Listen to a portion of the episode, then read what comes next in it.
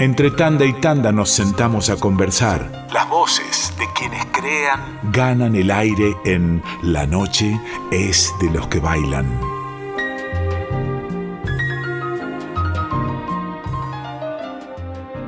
En la noche es de los que bailan tenemos la inmensa alegría de presentar a una maestra, a una milonguera, a una coreógrafa bailarina que ya es icónica de nuestra música argentina, si bien es muy joven. Vamos a hablar con Milena Plebs. ¿Cómo estás, Milena?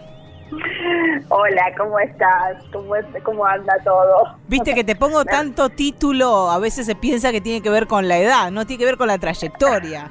Claro, claro, yo me reí un poquito porque, bueno, sobre todo es joven el espíritu, ¿viste? Te vemos por ahí haciendo cosas todo el tiempo, milongueando también, porque eso, eso me parece admirable, ¿no? No perder ese espíritu que es el que, el que celebramos aquí en este programa del encuentro social del baile, más allá de que el baile sea tu profesión, el arte que desarrollás y que enseñás. Sí, en realidad yo justamente bailar sobre todo bailar socialmente, es lo que no, no podría dejar de hacer.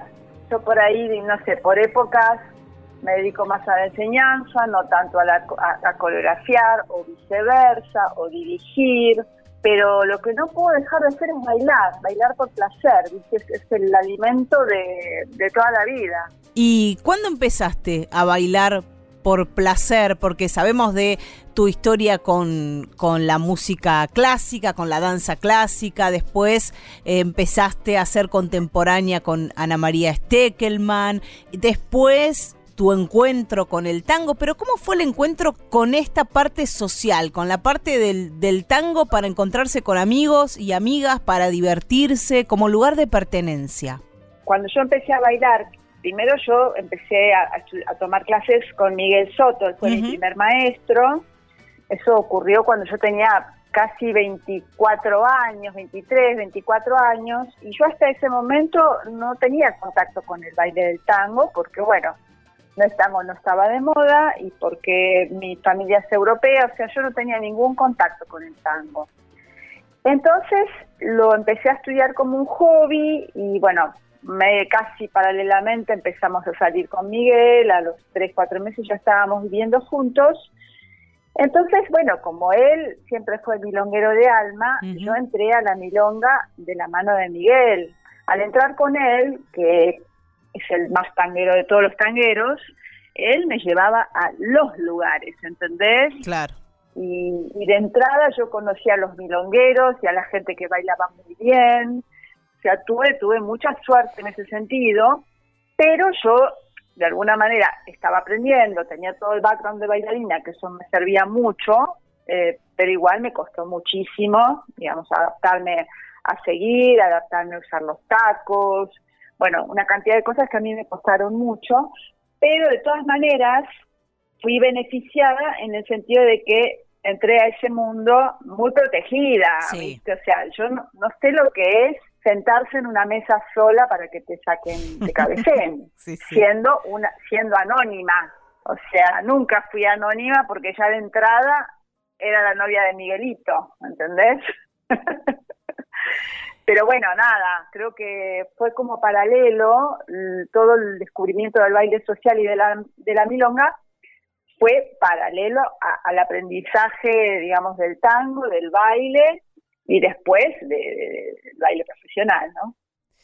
Estamos hablando de la década del 80. Sí, segunda mitad de los 80. ¿Qué lugares había para bailar? Aquellos lugares a los que te llevaba Miguel Ángel Soto en esa segunda mitad de la década de los 80.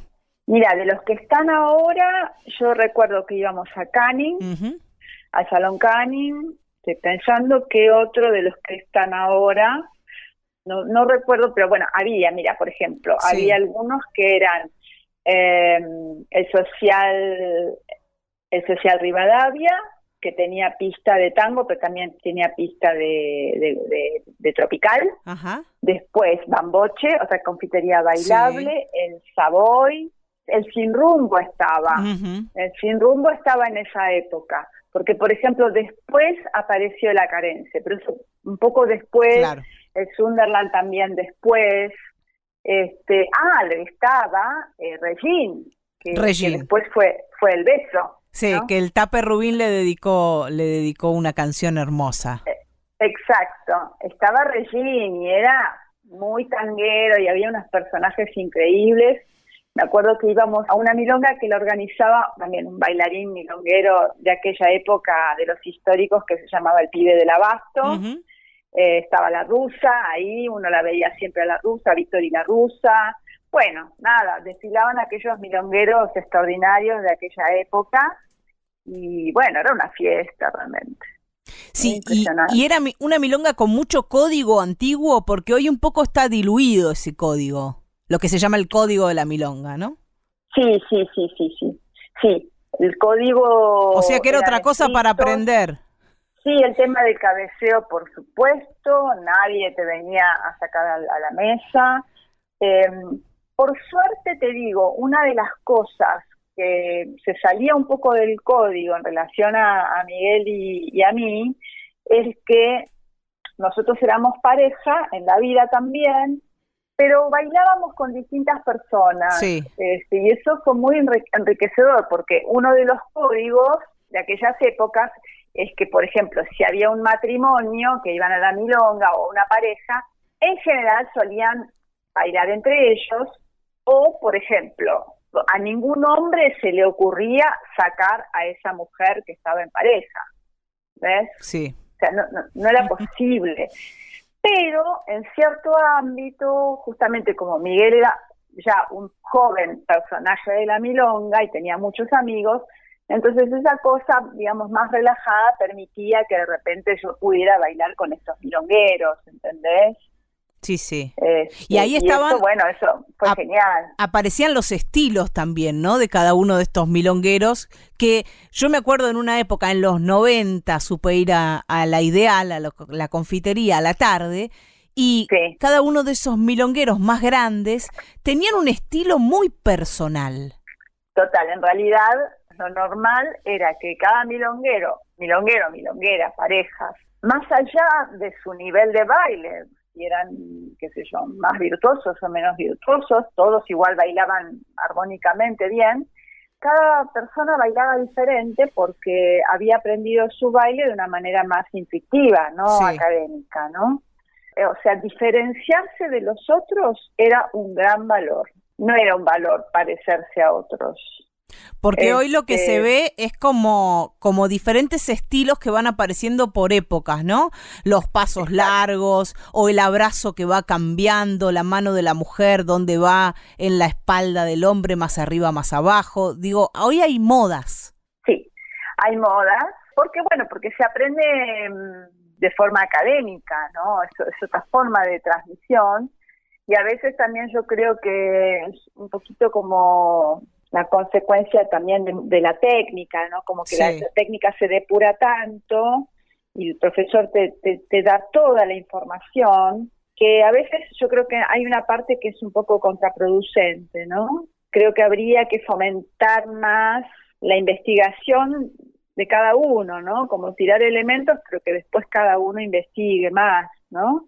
Ese podría ser un camino, ¿no? También como para trabajar el estilo personal. Estamos conversando con Milena Plebs. Y vos, Milena, ¿cómo haces desde la enseñanza con eso? ¿Cómo balanceás la enseñanza de la técnica y a la vez la búsqueda de un estilo personal? Digo, ¿es posible?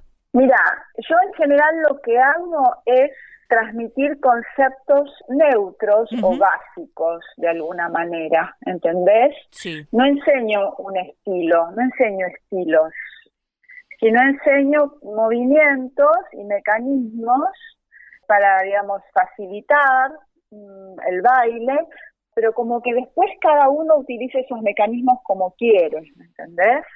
Como dejarlo más abierta la información, no tan cerrada, de que, bueno, el abrazo es así, el cruce es así, el giro es así, ¿no? Yo tiro, tiro info, tiro, tiro, tiro, tiro, también digo que es una de las maneras, que hay otras maneras, digamos, insisto mucho en eso, ¿no? Insisto en que cada uno tiene que probar por ahí distintas maneras y, e ir haciendo una síntesis propia que es la que le va mejor con su personalidad, con su gusto musical, etcétera, etcétera, ¿no? Es complicado porque también es, me parece que la búsqueda del estilo personal es un camino un poco más largo. Tal cual.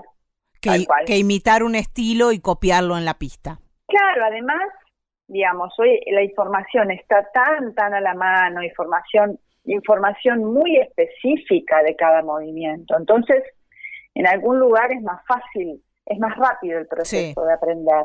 Nosotros o sea, sobre todo la mujer, ¿viste? Tenías como que no te explicaban los maestros, eh, tomabas clases con Todaro, con, mm. Pepito, y no, a, mí no me explicaban mucho, ¿viste? Yo tenía que tratar de, mirar y probar y, bueno, usar mis recursos, eso sí, usaba mis, como mis recursos que venían de la danza, eh, de, analizar lo que veía, ¿entendés? Sí. Con, con Todaro, que era muy enérgico, ¿no? y veloz, era meterse ahí en esa vorágine y resolver como sea, ¿viste?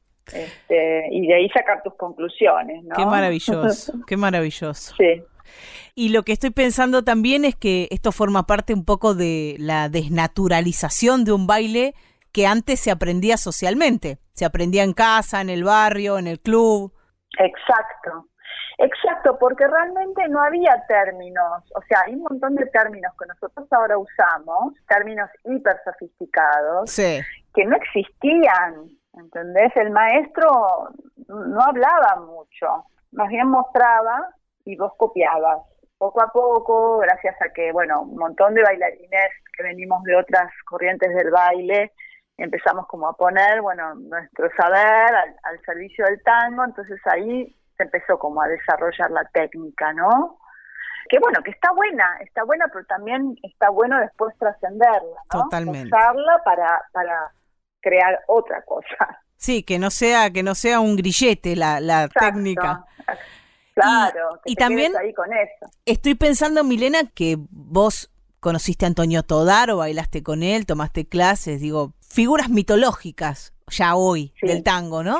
Y a la vez formaste parte de la revolución, la tangomanía de tango argentino, creaste junto a Miguel Tango por Dos. Por eso decía yo, es como que comenzaste en este arte en el momento justo para poder haber transitado todas esas etapas que son fundamentales.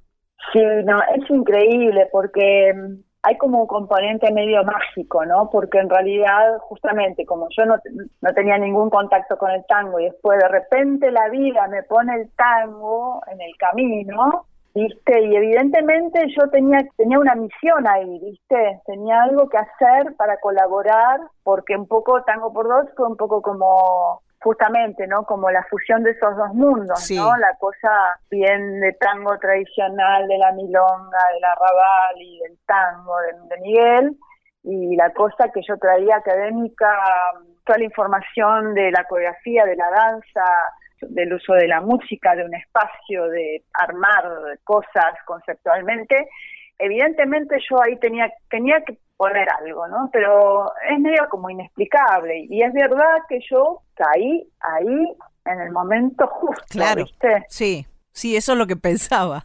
Sí, bueno, tuve suerte, además justo con Miguel. Miguel en ese momento, estoy hablando del año 84, 85, por ahí, sea, era uno de los pocos jóvenes que ya, ya tenía su, su cartelito, su cartel en el mundo de la milonga, ¿entendés? Sí. Él ya era un personaje teniendo 25 años. Y yo justo caigo con él, ¿me entendés? O sea, fue realmente una cantidad de, cosas, de situaciones que uno dice, bueno, ¿es suerte o había ahí algo, un camino, un surco que, que, que había que recorrer, ¿no? Y ustedes recorren juntos también, como jóvenes, muy jóvenes que eran, el camino de la profesionalización de, del tango danza, ¿no? Porque eh, si pensamos quiénes estaban antes, Nieves y Copes, y después algunos milongueros que se subieron al escenario de, de tango argentino, como Virulazo y Elvira. Mayoral, Elsa María, los Dinsel. Ah, pero igual ya había, ya había una, una camada importante de bailarines profesionales, de hecho. Sí, pero no eran un montón, como ahora. No, es verdad, es verdad, porque incluso lo que sucedió cuando nosotros entramos en el año 86 en tango argentino, Nosotros entramos porque ellos estaban haciendo la temporada de Broadway y estaban terminando Broadway y María Rivarola estaba embarazada. Sí. Entonces necesitaban una pareja para cubrir ese lugar, que era particularmente el tango así del estilo Valentino, todo estilizado, y los directores, Claudio Segovia y Héctor Oresoli, lo habían visto a Miguel en un espectáculo que hizo Ana María Steckelman que se llamó Jazmines, donde bailaba con Miguel, lo habían visto ahí y por otro lado también Dinsel, Rodolfo Dinsel, eh, lo había recomendado a Miguel porque era como su mejor alumno, ¿no? Entonces había tal suceso, tal éxito de la compañía de tango argentino en Broadway, pero a la vez tenían ya un contrato para hacer una gira de ocho meses por todos los Estados Unidos, entonces eh, Segovia y Oresoli pensaron en armar una segunda compañía, ¿no? O sea, dejar la mitad de los bailarines en Broadway y la otra mitad a la gira de ocho meses y, digamos, había que cubrir las parejas que faltaban en Broadway y cubrir las parejas que faltaban en la gira. No encontraron suficientes parejas que estuvieran, digamos, a la altura para desdoblar la compañía. Eso es en el año 86. No había, o sea, no había, digamos, bailarines y parejas con tanto peso artístico. Imagínate, nosotros entramos siendo los últimos orejones del tarro, ¿entendés? con semejantes artistas, Copes Nieves, Virola sí. Elvira, Nelly Nelson, Los Dince, Gloria Eduardo, Maya de María, Mónica y Luciano, o sea, nosotros hacía meses que bailaba tango, son insolente. Qué maravilloso. Sí, no, no, increíble. Y, y, cómo ves vos, mirás para atrás, ¿no? Un poco estamos haciendo eso, este, este camino recorrido y vos decías, bueno, yo vine a hacer un aporte. Ese aporte que tiene que ver con tu experiencia anterior, con el bagaje que vos traías de la danza contemporánea y de la danza clásica, pero ¿cuál otro aporte crees que hiciste? Eh, digo, con humildad, mirando para atrás, eh, siendo consciente del camino recorrido. Yo creo que mm, hay, hay una forma en la que yo abordo las cosas cuando hago algo que me gusta mucho, que es como mucha profundidad, Sí. Eh, mucha seriedad, hasta el límite de la obsesión, te diría, ¿no? sí. Creo que eso, bueno, es, es, es como de gran ayuda, ¿no? Cuando haces algo, porque es meterse con todo. Y yo lo que me di cuenta cuando entré al mundo del tango, que no me podía quedar en la superficie, ¿me entendés? Como hacer bailar tango desde la bailarina contemporánea, sí. ¿entendés? me tenía que meter así una full inmersión en ese mundo de tango, de la milonga, de los milongueros, del baile social, para poder entenderlo, ¿entendés? entenderlo profundamente. Yo ahí creo que capté algo que eso había que abordarlo muy profundamente, no, no, no me podía quedar, porque me podía haber quedado en la superficie con mis recursos de bailarina, hacer la coreografía y punto. No hubiese sido lo mismo para nada. O sea, el, proceso que nosotros hicimos de creación de Tango por Dos, que duró dos años, fue como, como, como una tesis, ¿entendés? Como si tuvieses que hacer la tesis, ¿viste? Cuando te estás por graduar. Y cada estilo o cada escena del espectáculo era estudiarla profundamente, documentarse, tomar clases, ver a los milongueros, hablar con ellos, inspirarse en Fred Astaire y Ginger Rogers, en Jim Kelly, ¿viste? O sea, Chariz. O sea, fue, fue el proceso. Nunca después hicimos una cosa tan, tan, tan profunda. O sea, fue el primero realmente. Entonces, eso se vio en el espectáculo. Estuvimos hablando de, de allá a mediados de los años 80, de tango argentino, de tango por dos, de el comienzo de la gran profesionalización de, del tango danza. ¿Y en qué momento crees que está el tango danza hoy? ¿Cómo lo ves? Hoy, plena pandemia mundial, estamos hablando. sí, bueno, no sé, si querés incluyamos la pandemia o no, pero digo, puede ser, ¿por qué no? Pero digo, la, la danza en su, en su evolución, en su recorrido, ya, puedo hablar, o sea, puedo decir puedo hablar hasta el 11 de marzo del 2020. Bien, perfecto, vamos a poner ahí. Porque, porque en realidad yo siento, siento que desde que estrenó Tango Argentino en París el 11 de noviembre del 1983, ahí fue como un renacer, ¿no? Empezó, empezó como sin saber ellos que estaban generando un renacer del tango.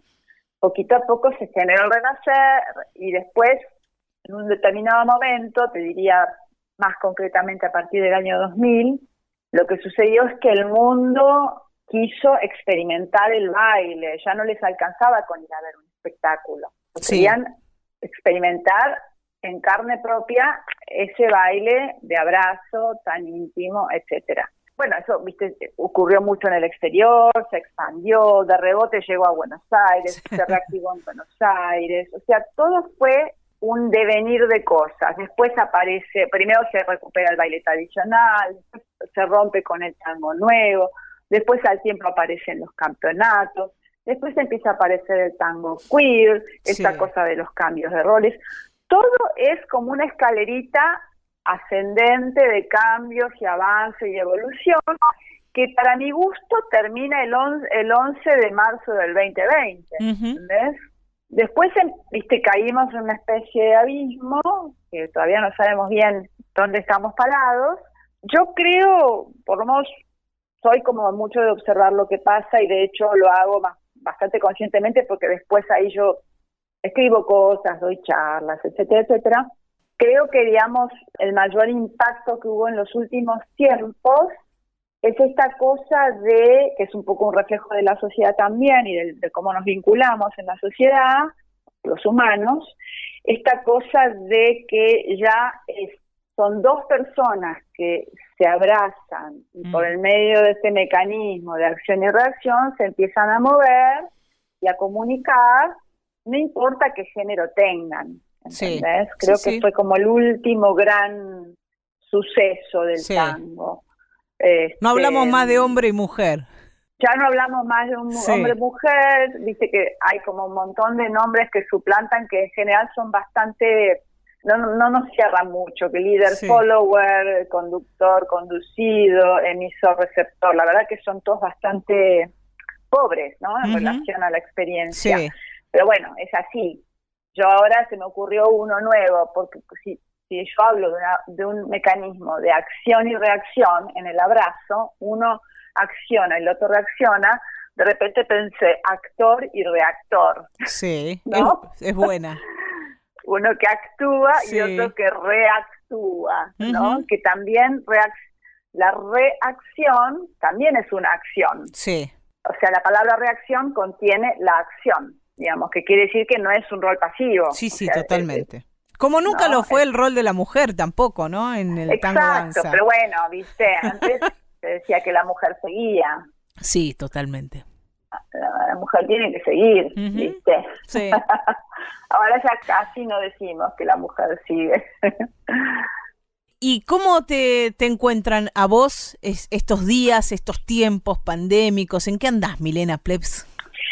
Mira, me costó mucho ponerme en movimiento, en principio porque justo yo, mm, cuando empezó la cuarentena, me faltaban dos días para terminar la refacción del departamento nuevo. Estaba quedando un departamento cerca de mi casa, me faltaban dos días para terminar y desapareció todo el mundo. Entonces me, me quedaron unas cuantas cosas sin hacer e, y nada, y me tuve que mudar así. Entonces los primeros meses estuve muy abocada a armar la casa y me pasaba que yo veía que muchos colegas estaban a full organizando clases online y qué sé yo, y yo me revelaba, ¿viste? Yo decía, pero ¿por qué me veo obligada a hacer esto? Si no es lo que yo elijo, ¿entendés? Sí. Eh, me costó mucho, pero después, llegado a un punto, dije, bueno, hay que aceptar que esto es lo único que se puede hacer por ahora. Entonces, bueno, finalmente en febrero me puse un poco también a estudiar el tema del marketing, el marketing digital y todo eso. Y bueno, y ahora en marzo concretamente empecé con, con unos cursos online y bueno, ya banqué. Entonces ahora, digamos, tengo como otras ideas de hacer otro tipo de cursos también, evolucionar y por ahí charlas y algunas entrevistas. Y bueno, no descarto hacer también algo presencial, ¿no? Como, digamos, veo que hay bastante gente que está empezando ya a hacer cosas presenciales con grupos chicos. Así que bueno, ahí vamos. Quien se quiera enterar de estas actividades, ¿qué hace? ¿Te siguen las redes? Me siguen las redes. Facebook es Milena Plebs Tango, Bien. la página Milena Plebs Tango, Instagram Milena Plebs. Perfecto. Así que ahí va. Ahí para enterarse de todas las actividades. Milena, te agradecemos inmensamente por esta comunicación, por tomarte este rato con tranquilidad para charlar. Y te voy a pedir una cosa más, porque viste cómo es. Te voy a pedir que te elijas tres tangos que te gustaría bailar, tango y versión, cuando se acabe la pandemia, imaginemos que mágicamente se acaba la pandemia, podemos volver a las milongas, elegiste tres tangos que te gustaría bailar. La Tupongatina por la orquesta de Osvaldo Pugliese, el Tamango por la orquesta de Aníbal Troilo y, a ver, uno de Bizarri. Eh, ¿De qué podemos hablar? Ahí está. Esa es la tanda de Milena Plebs para la post-pandemia que esperemos que llegue pronto. Por favor, por favor. te mandamos un gran abrazo y te agradecemos por esta charla. Muchísimas gracias. Un abrazo grande.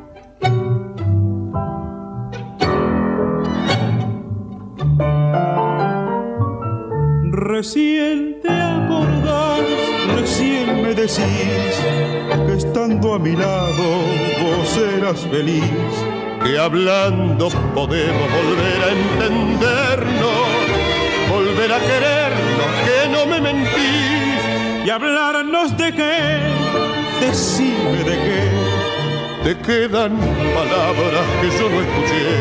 Me queda en los labios algún juramento que no es un tormento que yo no pasé.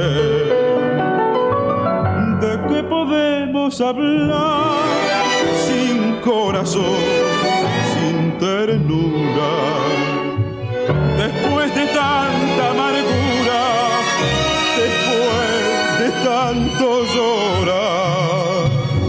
tiempo ayuda a olvidar. Tenemos otro destino, seguí, seguí tu camino, de que podemos hablar.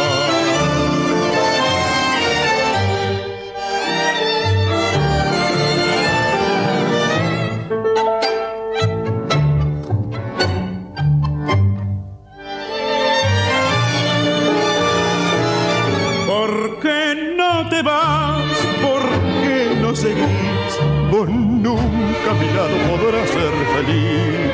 ¿No ves que en mi pecho yo tengo un vacío, un miedo y un frío? ¿Por qué no seguir? ¿De qué hablar sin corazón, sin ternura? Después de tanta amargura, después de tantos tiempo ayuda a olvidar. Tenemos otro destino. Seguí, seguí tu camino. De que